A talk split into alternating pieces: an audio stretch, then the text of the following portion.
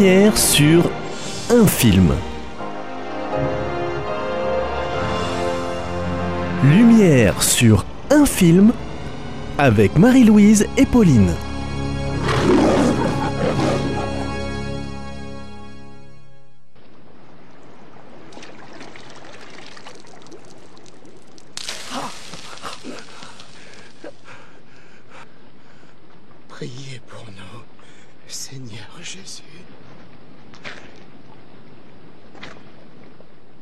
始めよ « 1633. Pax Christi. Dieu soit loué. Bien que pour nous il y ait peu de paix sur cette terre à présent, je n'ai pas connu le Japon lorsqu'il était une contrée de lumière, mais je ne crois pas qu'il n'ait jamais été aussi sombre qu'aujourd'hui. Chacune de nos avancées n'ont fait qu'engendrer de nouvelles persécutions, de nouvelles répressions, de nouvelles souffrances.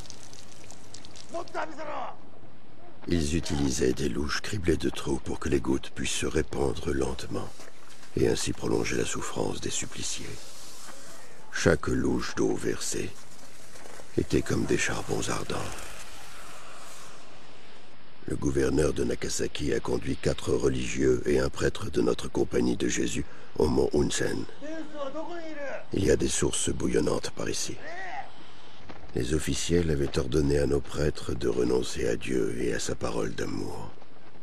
Mais ils n'ont pas seulement refusé d'apostasier. Ils ont réclamé les tortures pour prouver la force de leur foi et la présence de Dieu en eux. Bonjour à tous.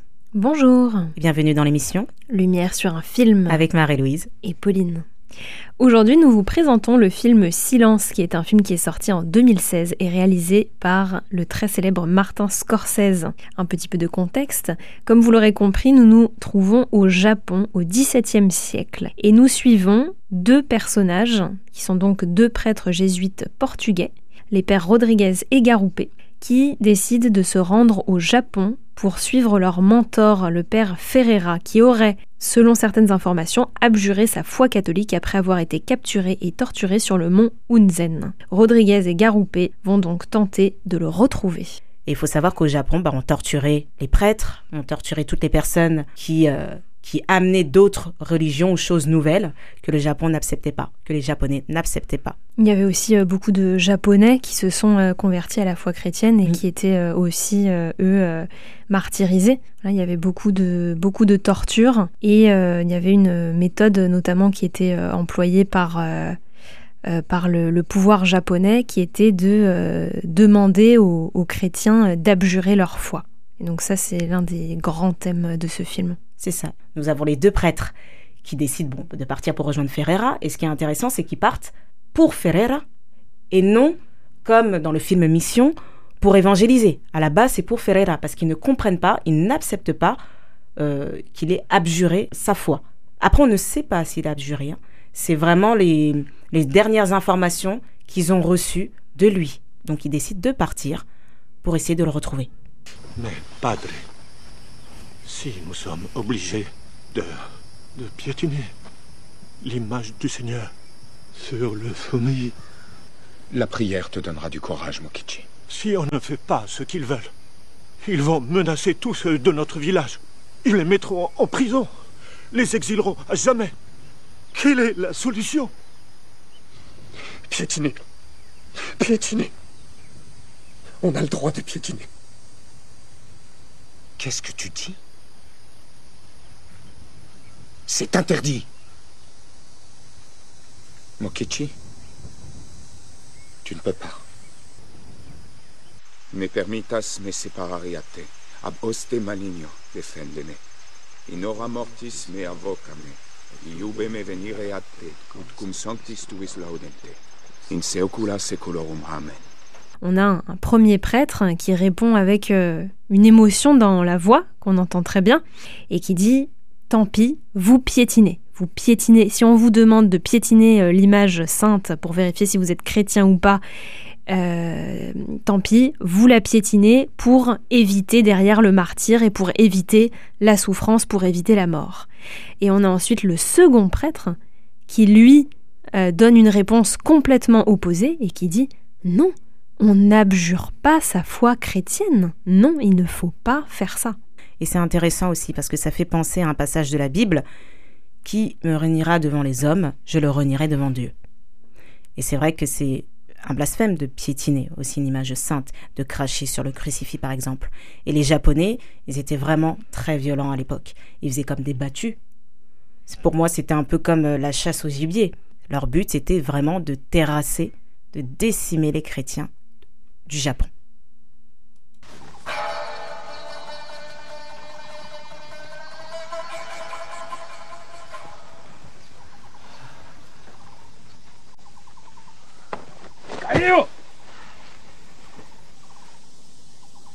Dieu te bénisse.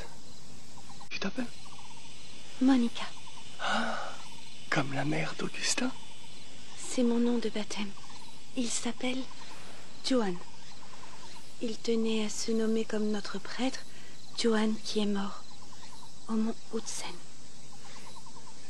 Nous allons être nombreux à le rejoindre. Vous comprenez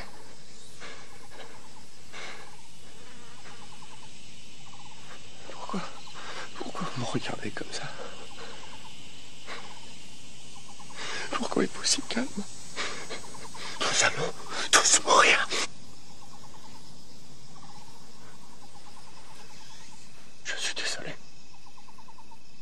Veuillez m'excuser. Pa- Padre, notre père, Padre Juan. Il dit qu'en mourant, nous irons tous au Pareso. Le paradis. C'est pas bien de mourir? Pareso, c'est tellement mieux qu'ici. Alors là, ça rejoint ce que disait Pauline par rapport au premier prêtre qui avait peur. Et la manière dont il parle, il est vraiment sous le coup des émotions. Il comprend pas pourquoi les Japonais sont si calmes. On va tous mourir. On sent sa respiration, on sent le stress, on sent l'inquiétude d'un prêtre. Et là, la femme qui est calme, elle, elle demande est-ce que c'est pas bien de mourir parce que on va au paradis? Enfin, on ira au paradis, il y aura plus de souffrance, il y aura plus de problèmes. On doit passer par le martyr, certes, mais il y a le paradis derrière. Et là, le prêtre, il est quelque part évangélisé aussi.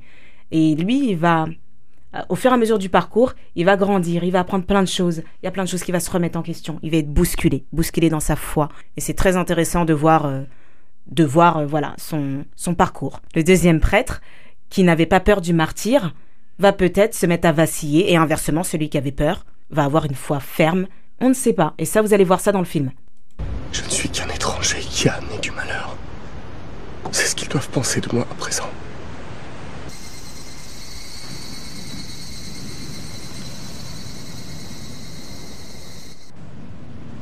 Je rêve de Saint François. Qu'est-il advenu de toutes les glorieuses possibilités qu'il avait découvertes ici? Qu'ai-je fait pour le Christ? Qu'est-ce que je fais pour le Christ? Que vais-je faire pour le Christ?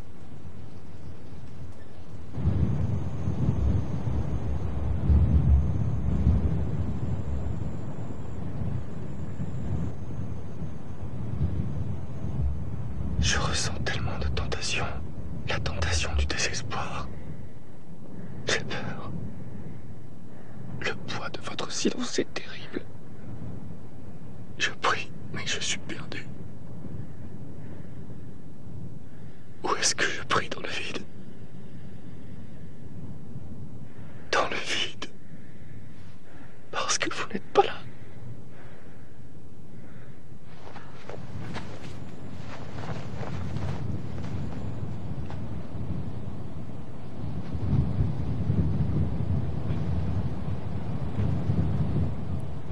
On entendre les pensées euh, donc euh, de l'un des deux prêtres euh, qu'on suit dans le film. Et il le dit, il a, la, il a la tentation du désespoir. Il ne sait plus s'il prie dans le vide ou pas.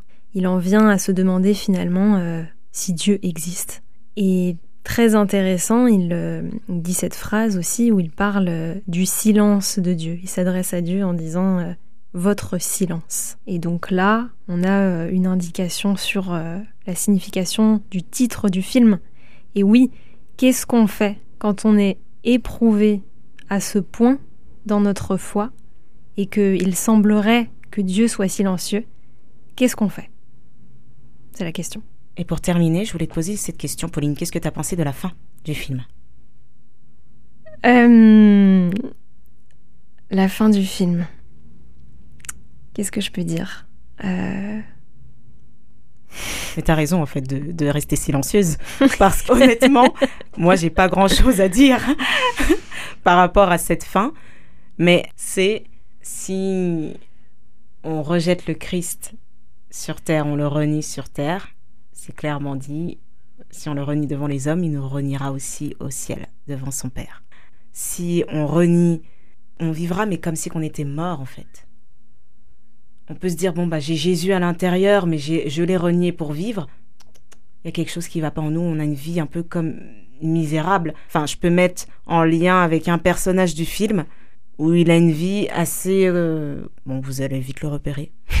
Il a une vie assez compliquée et triste. Pour moi, c'est une fin qui laisse la liberté de réfléchir et hum, de prendre position sur les choix qu'ont fait les personnages. Est-ce que la vie a le même goût et la même valeur si je renonce au sens le plus profond que je lui ai donné par ma foi. Ben, on va vous laisser réfléchir à cette question et on va se quitter. Et on vous dit à la semaine prochaine sur Lumière sur un film avec Marie-Louise et Pauline.